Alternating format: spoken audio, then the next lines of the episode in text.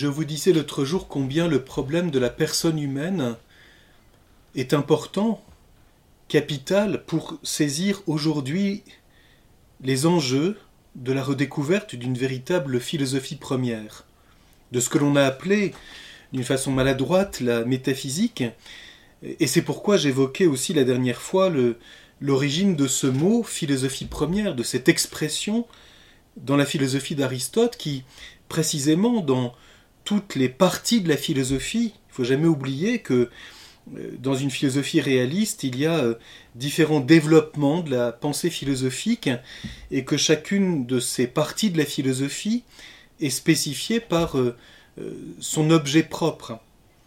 Et j'évoquais ce fait que la philosophie première est première en ce sens qu'elle touche ce qui est premier, fondamental, radical et ultime dans la réalité existante, à savoir le fait d'être, comme dit Aristote. Et quand nous mettons en lumière cet aspect tout à fait premier, radical, que nous touchons dans le jugement d'existence, ceci est, alors nous découvrons cette partie euh, la plus profonde, la plus importante, je dirais, de la philosophie, cette philosophie première qui seule nous permet de découvrir ce que c'est que l'intelligence comme intelligence, l'esprit comme esprit, le nous, comme disent les Grecs, au-delà, ce qui ne veut pas dire euh, en, évacuant ou en supprimant le mode rationnel de la pensée. On peut dire d'une certaine façon, c'est la connaissance mathématique qui pousse jusqu'au bout la dimension rationnelle de la, de la pensée, de l'intelligence humaine, et donc par conséquent aussi toutes les sciences qui dépendent de cet outil mathématique. Nous reviendrons sur ce point. Quant à la philosophie première, elle, elle touche ce qui est euh, la fine pointe de l'esprit, l'intelligence comme intelligence, c'est quand il s'agit de du bien, la volonté dans ce qu'elle a de plus profond, comme capacité d'aimer ce qui est bon, et c'est pourquoi la philosophie première nous permettra de mettre en lumière ce qu'il y a de tout à fait unique dans cet être qui est esprit tout en étant engagé dans le monde physique par son corps, à savoir l'être humain découvert comme une personne. J'aimerais aujourd'hui euh, approfondir un peu ce point en évoquant brièvement cette position que nous connaissons dans la philosophie moderne et qui est la, la philosophie de Kant, dont on peut dire d'une certaine façon il est le premier à avoir introduit en philosophie ce qu'on a appelé, d'abord dans les sciences humaines, notamment euh, dans l'ethnologie, etc., euh, l'anthropologie. Euh, Kant dit lui-même qu'il y a trois grandes questions qui intéressent le philosophe, à savoir que puis-je penser, que dois-je faire, et que m'est-il permis d'espérer? Et on sait combien ces trois grandes questions, que puis-je penser, que dois-je faire, que m'est-il permis d'espérer, d'une certaine façon commandent les trois grandes critiques euh, de l'œuvre de Kant, la critique de la raison pure, la critique de la, de la raison pratique et la critique de la faculté de juger. Et Kant ajoute que ces trois questions se résument dans une seule, qu'est-ce que l'homme? Autrement dit, pour Kant, l'homme se se comprend à partir de ces trois grandes lignes d'interrogation qui sont les siennes, la pensée dans sa capacité face au réel, et on sait combien Kant euh, va dire que euh, l'intelligence humaine ne peut toucher que ce qui lui apparaît en fonction des formes a priori, des, ce qu'il appelle d'ailleurs les catégories d'espace et de temps, et que donc seul, seul le phénomène qui tombe sous les catégories d'espace et de temps peut être connu, quant au nous-mêmes, c'est-à-dire ce qui demeure euh, euh, caché, euh, nous ne pouvons pas le connaître, et l'être, la réalité existante dans son être, nous ne pouvons seulement dire que elle est située en dehors de notre pensée. C'est ce que Kant appelle l'être position. L'être est une position, c'est-à-dire nous le situons en dehors de notre pensée et nous concluons finalement que nous ne pouvons pas rejoindre l'être dans ce qu'il a de plus profond. Que dois-je faire? On sait combien pour Kant euh, la dimension du devoir est importante du point de vue moral et que face à ce qu'il appelle le principe de plaisir, c'est-à-dire l'homme est fondamentalement euh, égoïste et cherche uniquement son plaisir, il lui faut une loi et cette loi, c'est ce qui parle à sa conscience et qui est l'impératif catégorique. On sait combien pour Kant, c'est ce qui permettra seulement d'affirmer l'existence de Dieu comme étant la source de ce commandement, ce que je dois faire, pour euh, corriger cet égoïsme euh, fondamental, ce mal radical qui est en moi. Et puis, que m'est-il permis d'espérer C'est tout l'aspect euh, de l'histoire et aussi de l'esthétique chez Kant. Ce qui est intéressant, c'est que il est facile de comprendre que ceci, en fait, est hérité d'une certaine théologie chrétienne. Nous retrouvons ici chez Kant, euh, dont il ne faut pas oublier qu'il est luthérien, puis qu'il a d'abord été piétiste, et ensuite que, par sa critique, il a dit s'être réveillé de son sommeil dogmatique. Mais toujours est-il que Kant est héritier de toute une anthropologie chrétienne euh, vécue dans la tradition luthérienne, qui insiste avant tout sur les limites de l'homme, parce que l'homme est fondamentalement marqué par le péché. Et donc euh, euh, l'homme est essentiellement euh, tributaire des limites qui sont les siennes, il est impuissant à connaître la vérité, il n'est qu'égoïste et il lui faut une loi pour le contraindre à agir d'une façon morale, et puis il est radicalement mauvais et donc il ne peut espérer rien d'autre que un salut auquel il ne peut pas coopérer. Donc c'est toute cette vision très pessimiste finalement que l'on trouve chez Kant. On sait que un peu plus tard, même s'ils sont euh, euh, simplement distants d'une génération, quelqu'un comme Hegel en particulier voudra répondre à cela en caractérisant la philosophie de Kant comme le suicide de l'intellect spéculatif, dira-t-il. Et donc Hegel va trouver une solution, si je puis dire, va proposer une solution dans laquelle il se dit tout aussi bien luthérien d'ailleurs, c'est de dire, mais n'oublions pas que si l'homme est fondamentalement mauvais et, détruit par le péché, en réalité, euh, il est sauvé par le Christ, et donc la seule euh, philosophie possible, c'est celle qui est euh, à l'intérieur du christianisme et de cette rédemption apportée à l'homme par le Christ. la seule question philosophique pour Hegel, c'est finalement non pas qu'est-ce que l'homme, mais qu'est-ce que l'homme-dieu. Et l'on sait notamment combien euh, la figure du Christ est quelque chose qui a fasciné euh, Hegel en philosophe, finalement en disant que on ne peut philosopher qu'à l'intérieur euh, de la pensée chrétienne. Et, que du coup, on peut dire d'une certaine façon, ressuscité par la foi et uni à Dieu dans ce que Hegel appelle le spéculatif, dont il dit que c'est ce que le Moyen Âge appelait l'union mystique avec Dieu, eh après l'éclipse de Kant, pour lui, euh, nous retrouvons le véritable terreau de la philosophie, euh, sa véritable terre, euh, celle que Descartes, pour lui, avait inaugurée, en posant comme principe de la philosophie le je suis, je pense, je suis. Le je pense, je suis, comme point de départ de la métaphysique, pour Hegel, et peut-être là il y a une intuition tout à fait intéressante, ne pourrait être vrai que en partant du Christ, le seul homme, parce qu'il est Dieu, à pouvoir prendre comme point de départ la pensée divine vécue dans la pensée humaine. Et donc, d'une certaine façon, c'est notamment Étienne Borne qui a souligné cela, que la philosophie hegelienne est une philosophie de la culture chrétienne, où l'homme, euh, finalement, euh, d'une certaine façon, s'empare de ce qui est euh, présent dans le mystère du Christ. L'homme transformé par la grâce vit quelque chose qui est analogue à ce que le Christ est comme homme-dieu.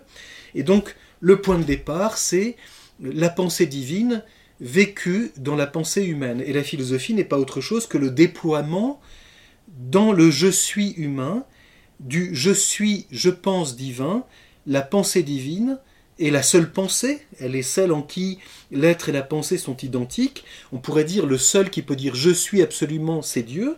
Et donc, quand l'homme prend je suis comme point de départ, je pense, je suis, en réalité, le seul qui peut dire cela, c'est l'homme chrétien, dit Hegel, et c'est pourquoi d'ailleurs Hegel dit que il est luthérien et pleinement affermi dans son luthéranisme par la philosophie, parce que, dit-il, euh, euh, l'homme ne peut penser que ressuscité par le Christ, étant donné qu'il est radicalement détruit par le péché originel, ce qui évidemment est typique de la position luthérienne. Et donc voilà devant quoi nous nous trouvons, et on peut dire que d'une certaine façon, le problème de la personne, qu'est-ce que l'homme dans ses limites, qu'est-ce que l'homme-dieu, l'homme repris par le Christ, c'est une question importante à reposer aujourd'hui. Pouvons-nous être kantiens? Pouvons-nous être hegeliens pour évoquer, pour étudier ce que c'est que le problème de la personne? J'aimerais bien euh, euh, ici souligner le fait que Hegel souligne que, je l'ai déjà évoqué dans un cours précédent, que euh, la question fondamentale de toute la philosophie, de toute la métaphysique occidentale, c'est d'essayer de saisir les rapports de l'être et de l'esprit, de l'être et de la pensée, on pourra dire aussi du bien et de la volonté, mais ceci, nous le verrons, euh, s'inscrit d'une façon seconde par rapport à, la relation de l'intelligence avec l'être, dans la question du vrai, et euh, euh, pouvons-nous donc poser ce problème de la personne? Alors si nous partons du je suis, je viens d'évoquer le fait que dans la position cartésienne poussée jusqu'au bout dans la position hegelienne, euh, le je pense, je suis euh, ne peut être le point de départ que si nous postulons, et c'est au fond euh, l'essentiel de la philosophie hegelienne, que le point de départ de la pensée, c'est finalement la pensée divine. La seule identité possible de l'être et de la pensée est en Dieu qui est la vérité. Et donc, voilà une question très importante.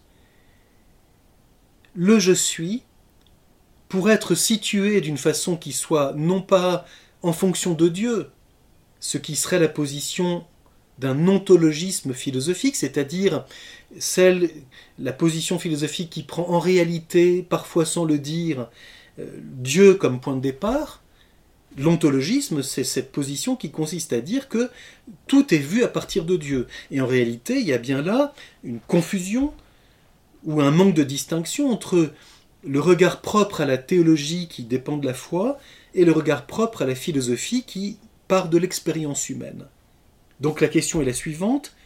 Puis-je partir en philosophie première du je suis Si je pars de cela, je ne peux jamais quitter le mode d'être qui est le mien, et je pense que c'est ça aussi l'impasse qu'on trouve dans toutes les, philosophies post-hegeliennes qui ont cherché à retrouver un point de départ qui ne soit pas Dieu.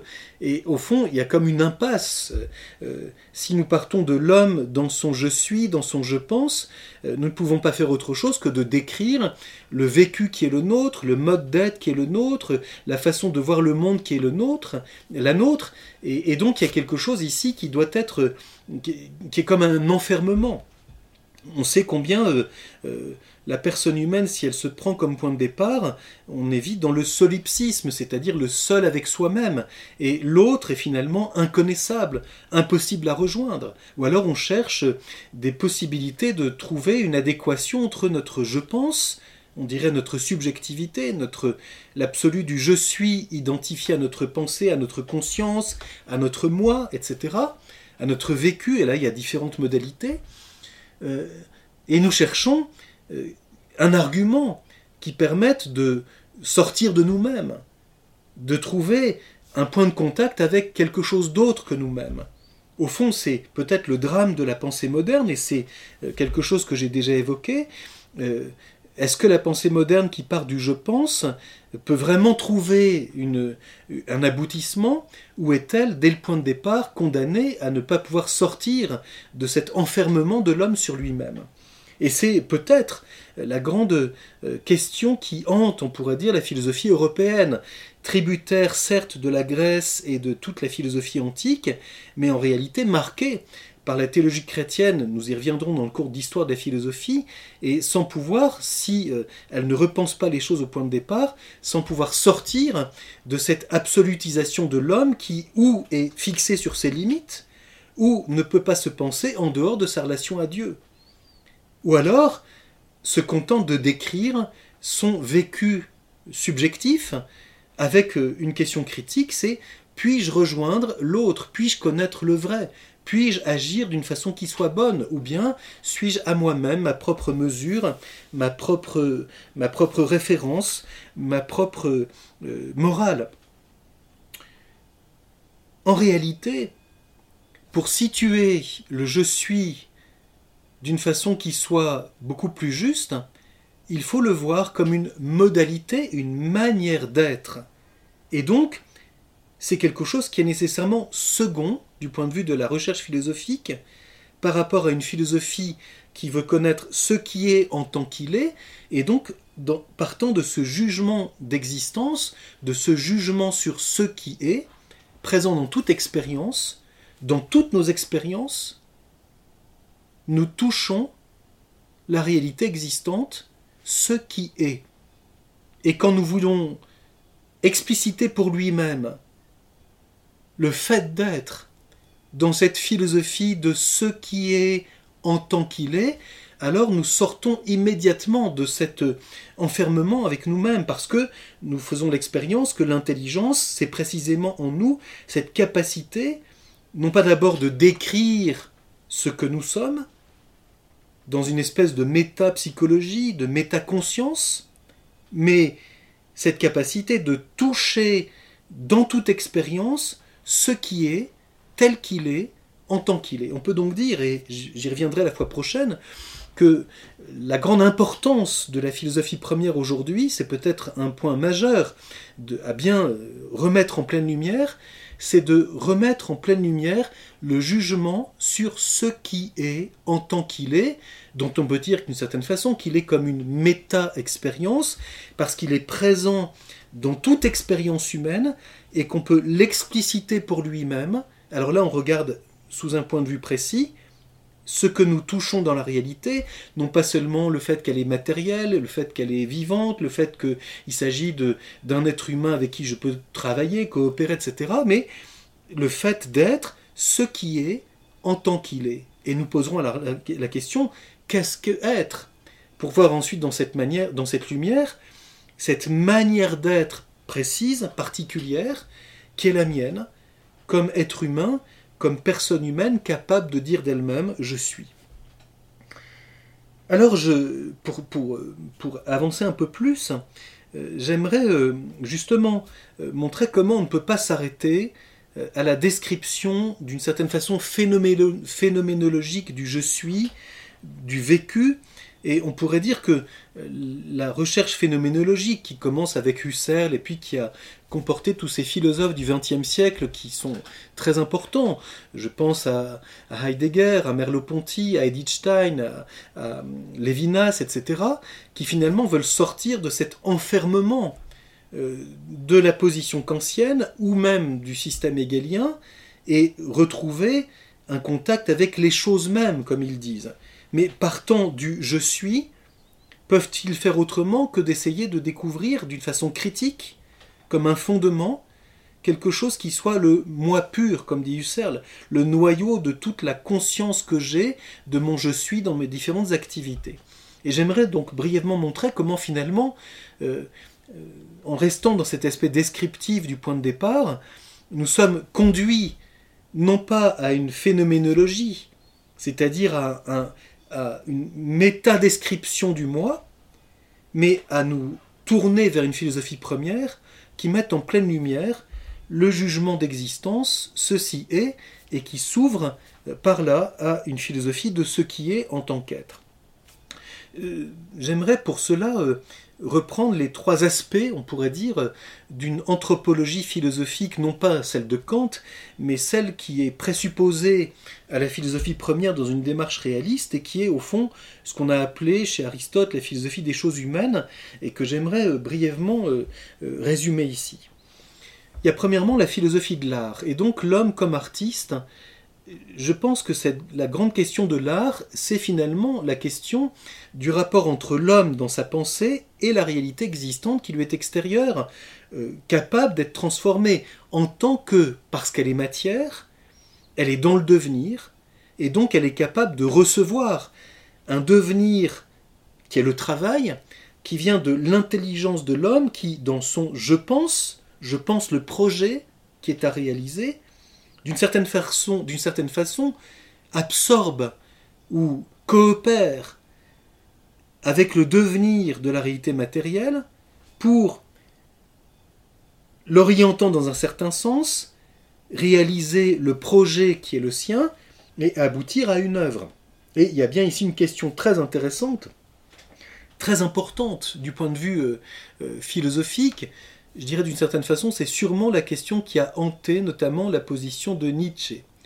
Euh, la philosophie nietzschéenne, c'est bien finalement, au point de départ, dans, dans, sa question la plus essentielle, comment penser la relation de l'art et de la métaphysique, de l'art et de la philosophie première, c'est-à-dire du devenir créateur dont l'homme est la source en transformant la matière, et de l'être en tant qu'être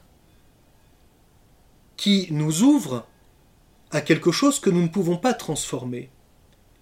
Il y a bien une limite de l'art, et Nietzsche l'a très très bien évoqué, en disant que si je suis créateur, à un moment donné, je suis confronté au problème de l'être parce que je fais l'expérience qu'il y a quelque chose que je ne crée pas, dont je ne suis pas source, c'est ce qui est en tant qu'être. La réalité dans son être même, surtout quand il s'agit d'une personne humaine, et même la matière. La matière est capable d'être transformée dans sa potentialité, mais en tant qu'elle est, elle n'est pas non-être, la matière. En tant qu'elle est, dans son devenir, comme pure puissance et non pas non-être, c'est Aristote qui dit que la confusion de Platon a été de confondre la matière et le non-être. Si la matière est non-être, alors de fait, je suis source de tout. Et la pensée est finalement identique à l'être. Alors que, en réalité, la matière, bien que pure puissance, bien que presque rien du point de vue métaphysique, parce qu'elle est pure puissance, cependant, elle est, et l'acte de ce qui est matière, c'est le mouvement, c'est le devenir. Il y a donc ici une façon d'aborder le problème métaphysique tout à fait passionnante, qui est de dire, mais finalement, comment penser la relation du devenir, de la matière, du monde physique, que l'homme est capable d'orienter, de moduler, de transformer, d'utiliser pour réaliser son œuvre Comment penser la relation de ce devenir et de ce qui est en tant qu'être Avec cette question très profonde qui va rejoindre la personne humaine dans ce qu'elle a de plus radical. Si l'homme est un artiste, pour rester pleinement réaliste dans son art, n'est-il pas important qu'il comprenne que son intelligence n'est pas seulement source d'un projet, source d'une nouvelle relation, source d'une intuition, mais qu'elle est capable de toucher ce qui est. C'est donc la relation entre l'art et la dimension théorétique, contemplative, dans ce qu'elle a de plus profond. Euh, peut-être on pourrait soulever la question ainsi. Euh, tout grand artiste, finalement, a le sens dans l'absolu qu'il recherche de cette interrogation existe-t-il quelque chose, un absolu, dont j'ai la nostalgie, qui est présent profondément dans l'homme en tant qu'il est esprit, et dans son être même que mon art peut évoquer, mais que je ne peux pas réaliser, dont je ne suis pas la source première? C'est bien, je pense, la, question qui hante en réalité la philosophie nietzschéenne. Deuxième euh, axe, pourrait-on dire, d'une anthropologie philosophique dans cette philosophie dite des choses humaines, c'est toute la philosophie de l'amitié et donc toute la philosophie éthique. Euh, ce qu'il y a de spécifique à cette expérience, c'est que précisément, il y a une rencontre entre deux personnes humaines qui sont l'une et l'autre, l'une pour l'autre, en tant que, par leur esprit, elles sont capables de quelque chose qui les dépasse, elles sont capables d'être réellement un bien fin l'une pour l'autre. Et c'est bien la dimension de la réciprocité dans l'amitié qui est ici présente, je n'aime pas seulement une personne douée de certaines qualités, comme dirait Pascal, ou une personne dans sa simple bonté, mais sa bonté personnelle, c'est précisément de s'orienter vers sa fin. C'est quelque chose qui est présent chez saint Thomas. Saint Thomas souligne que, euh, en, poussant une remarque d'Aristote euh, qui est présente dans l'éthique à c'est que le bien au sens tout à fait, ce qui est bon au sens tout à fait simple du terme, c'est ce qui touche sa propre fin. Et donc, celui qui touche sa fin est capable d'être pour un autre une fin. Et quand ceci comporte une réciprocité, il y a bien ici une espèce de, profondeur de la rencontre humaine, et, c'est pourquoi euh, il y a ici un, certain sommet de l'agir humain. Et de fait, euh, voilà bien une question très importante. Euh, Saint Thomas d'Aquin, à la suite d'Aristote, souligne que dans l'amitié, les personnes qui, se, qui se rencontrent ont le même vouloir, idem velle. Mais ce vouloir, c'est quelque chose qui, réalisant une unité, demeure pourtant intentionnel. Car je suis, mais je ne suis pas l'autre, et je ne suis pas identique à mon désir d'aimer. Par conséquent, il y a ici une question très profonde, c'est pourquoi le réalisme de l'autre, l'altérité qui est celle de l'autre, m'est-elle nécessaire pour atteindre ma fin? Il y a bien ici comme une brèche. Je ne suis pas à moi-même ma propre fin, et je ne pourrais être ma fin que si j'étais absolument premier dans l'être, précisément. Seul Dieu, s'il existe, ici je me situe sur le plan métaphysique, seul Dieu, s'il existe, peut être à lui seul, à lui-même, sa propre fin. Et lui seul est totalement, si je puis dire, solitaire. On, sait la remarque d'Aristote dans la politique. Celui qui est seul est ou une bête, donc infrahumain, il n'a pas découvert l'importance de la rencontre avec l'autre, ou un dieu, c'est-à-dire il a touché quelque chose par la contemplation de la vie même de Dieu, alors il découvre l'au-delà de la rencontre de l'autre, ce qui ne veut pas dire qu'il la supprime, mais le dépassement de la rencontre de l'autre dans sa vie active, quand il découvre l'existence de Dieu. Et d'une certaine façon, celui qui fréquente Dieu découvre la vraie source d'une véritable solitude qui n'est pas un isolement.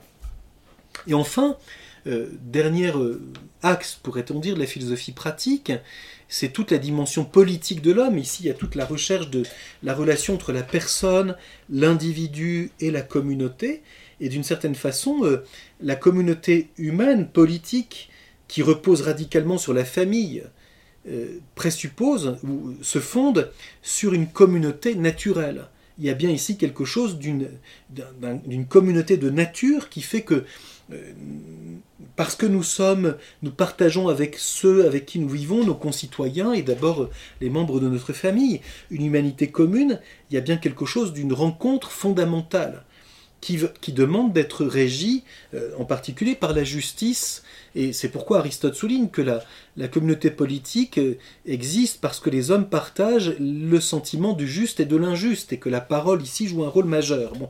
Mais ici, il y a bien un fondement qui est cette communauté de nature et qui va favoriser euh, finalement, euh, entre les personnes euh, qui ont quelque chose de commun, une coopération interpersonnelle à la fois de travail et de, d'agir commun pour former une communauté pleinement humaine. Voilà donc trois lieux qui, je pense, nous, nous, nous donnent comme une certaine anthropologie pratique de l'être humain et que euh, nous sommes invités à partir de là à aller plus loin que la seule description ou même la seule philosophie pratique. Alors je, reprends euh, pourquoi? Pourquoi euh, cela ne, suffirait pas? Pourquoi la phénoménologie qui se contenterait de décrire le vécu artistique, le vécu amical ou le vécu politique ne suffit pas? Et pourquoi nous sommes invités à, entrer dans une philosophie première qui s'intéresse à ce qui est en tant qu'être. Premièrement, euh, quand il s'agit de la dimension artistique, puisque comme je l'ai évoqué, la matière qui est dans le devenir, si l'art tout entier concerne un devenir, il y a bien une relation de l'intelligence et de la forme. L'artiste est principe d'une nouvelle forme, il transforme la matière, et au-delà de la forme, l'être la forme artistique, l'aidos, c'est-à-dire ce dont j'ai l'idée, ce qui est à faire. De ce bois, je veux faire une table, une chaise, euh, une bibliothèque, une statue. Je transforme la matière, mais dans son être, elle est substantiellement dans le devenir. Voilà pourquoi l'artiste qui touche la forme artistique a le vœu de dépasser le devenir. Comme le dit déjà Platon dans le banquet, l'art est euh, attente d'immortalité. On sait combien aussi euh, c'est quelque chose qu'on retrouve dans la pensée moderne. Donc ce, ce fait que dans la forme artistique qui voudrait être l'évocation d'un au-delà du devenir, qui demande de subsister, elle a quelque chose de substantiel pour l'artiste, et cependant quand il la réalise, elle est liée à la matière, donc elle va rester corruptible, mais elle porte en elle le vœu d'un dépassement du devenir, je dirais, l'appétit de l'artiste pour la forme traduit le vœu de l'intelligence capable de toucher l'être au-delà du devenir. Et voilà pourquoi d'ailleurs il y a ici une alliance très très étonnante, c'est que la matière, qui est source de la corruptibilité, qui fait que la forme artistique elle-même peut être détruite. Pensons à une statue magnifique dans une pierre euh, fragile. Il suffit que la matière se dégrade avec le temps, avec l'érosion, avec un accident, etc. Et alors la forme artistique disparaît et, et, la statue est perdue, est définitivement détruite. Donc la forme artistique reste tributaire de la matière. Et pourtant la matière, avec laquelle il faut coopérer, elle a quelque chose d'irréductible, parce que précisément dans son devenir, elle est. L'être de la matière, c'est d'être en puissance, et le devenir est acte de cette potentialité de la matière. Donc bizarrement, le devenir qui limite la forme me rappelle le fait que je dois m'intéresser à la réalité avant même que je la transforme. Qu'est-ce que c'est que ce qui est en tant qu'être, y compris dans sa modalité la plus fondamentale, la plus fragile, les réalités du monde physique qui sont substantiellement dans le devenir. Et donc, à la base de la relation de la pensée et de l'être, il y a aussi une question, peut-on dire, très caractéristique d'ailleurs de la philosophie grecque, quels sont les rapports du devenir et de l'être? Deuxième axe, j'ai évoqué l'amitié et la place de l'éthique. Voilà bien euh, ici une question très importante de l'importance de l'altérité de ce qui est bon pour atteindre ma fin. Pourquoi ai-je besoin d'un autre dans l'agir pour atteindre ma fin? Parce que mon agir demeure intentionnel. Et l'autre, dans son être, demeure transcendant.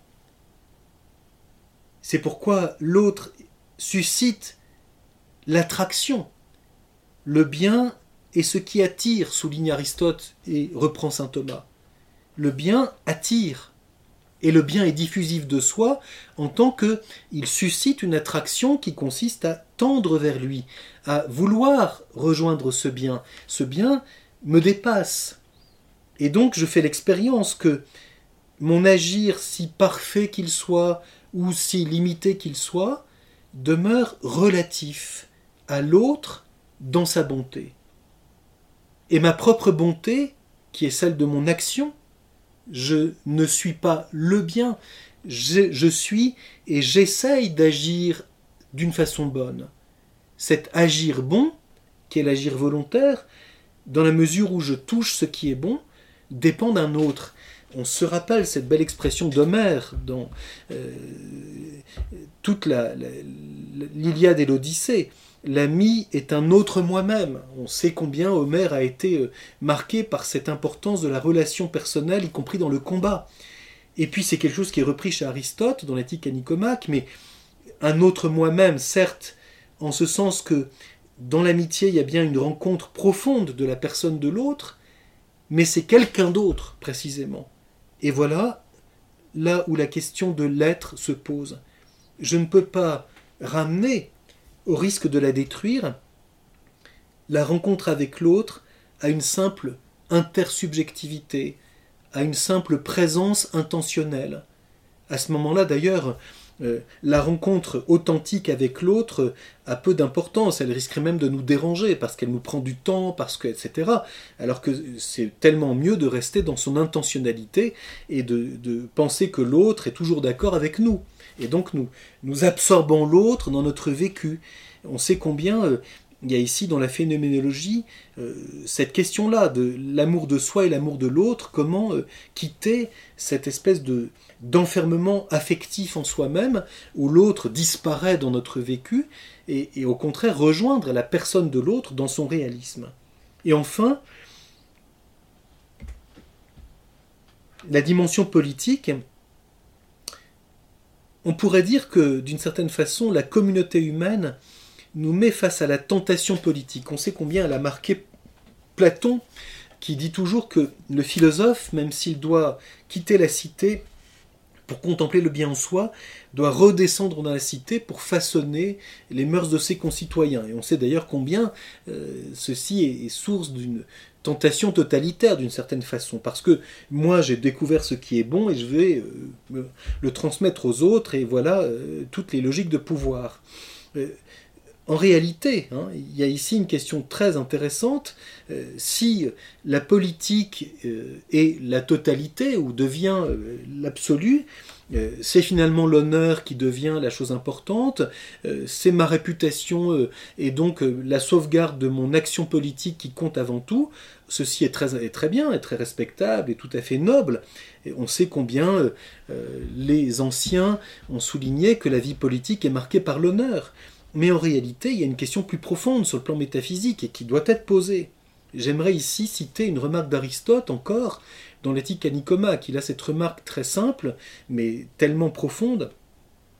Si l'homme était la réalité existante la plus parfaite de l'univers, c'est la prudence et l'art politique qui seraient sagesse. Donc, si l'homme était objectivement la réalité existante la plus parfaite, s'il n'y a rien qui est au-delà de l'homme, c'est la politique qui est la chose la plus noble, parce qu'il n'y a rien de mieux, et on sait combien, par exemple, c'est présent chez Platon dans le premier Alcibiade.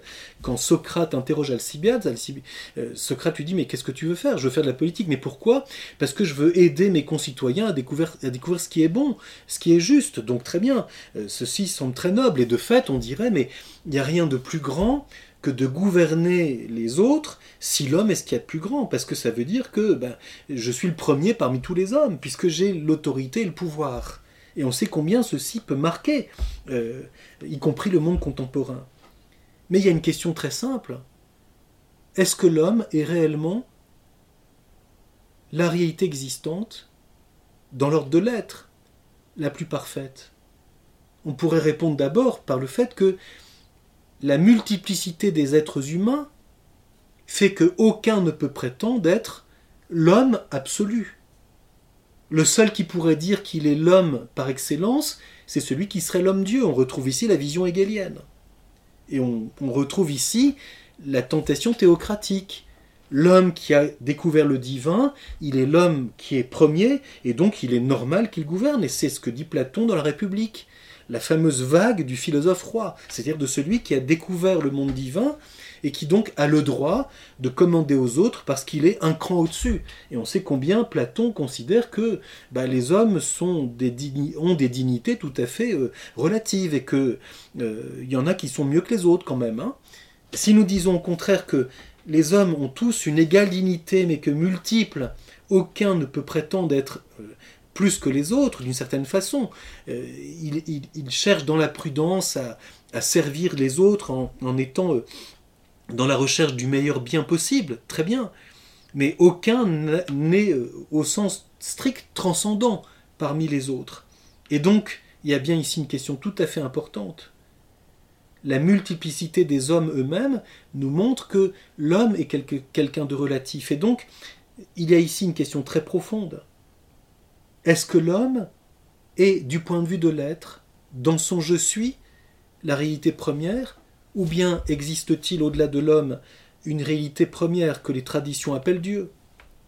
Et si c'est cela alors, la métaphysique est une urgence parce que elle seule peut nous ouvrir à la question de la sagesse, et elle seule du coup peut relativiser si je puis dire, la tentation politique, c'est-à-dire le fait de dire que la politique est le sommet de la réalité et de la vie humaine.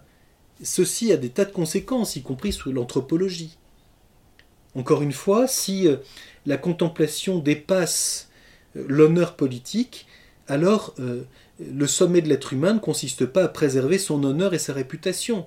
le sommet de l'être humain consiste à chercher la vérité et à quitter l'honneur politique pour découvrir que la personne humaine est capable du divin et ceci n'est plus d'ordre politique. On découvre ici des questions, là encore, très actuelles, notamment euh, les, relations entre religion, politique, philosophie et anthropologie. Nous voilà donc euh, euh, devant quelques questions humaines qui sont majeures. Les relations de l'être et du devenir, les relations de l'intelligence et de l'être, de l'être et de l'esprit, les relations de, du sujet et de l'autre. Qu'est-ce que l'altérité? Du sujet singulier et de l'ouverture à l'universel dans la politique. Les relations de l'homme dans son être et son esprit et du divin, c'est-à-dire du dépassement de l'homme. Dieu existe-t-il ou non?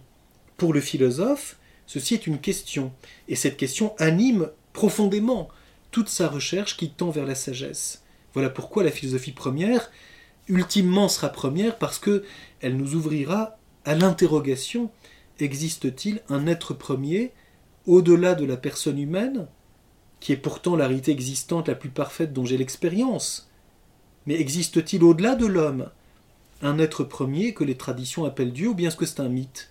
Autrement dit, est-ce que l'être est finalement réalisé adéquatement dans l'homme et dans le je suis Ou bien, bien que pour mon expérience, il n'y ait rien de plus parfait que l'homme, y a-t-il au-delà de mon expérience une réalité existante première qui, si elle existe, modifie notre regard, y compris sur l'être humain. Voilà donc quelques grands, quelques-uns des grands axes qui commandent toute la philosophie première. Nous poursuivrons la fois prochaine en, étudiant, en, voyant l'importance de ce point de départ que j'ai évoqué, le jugement, ceci est.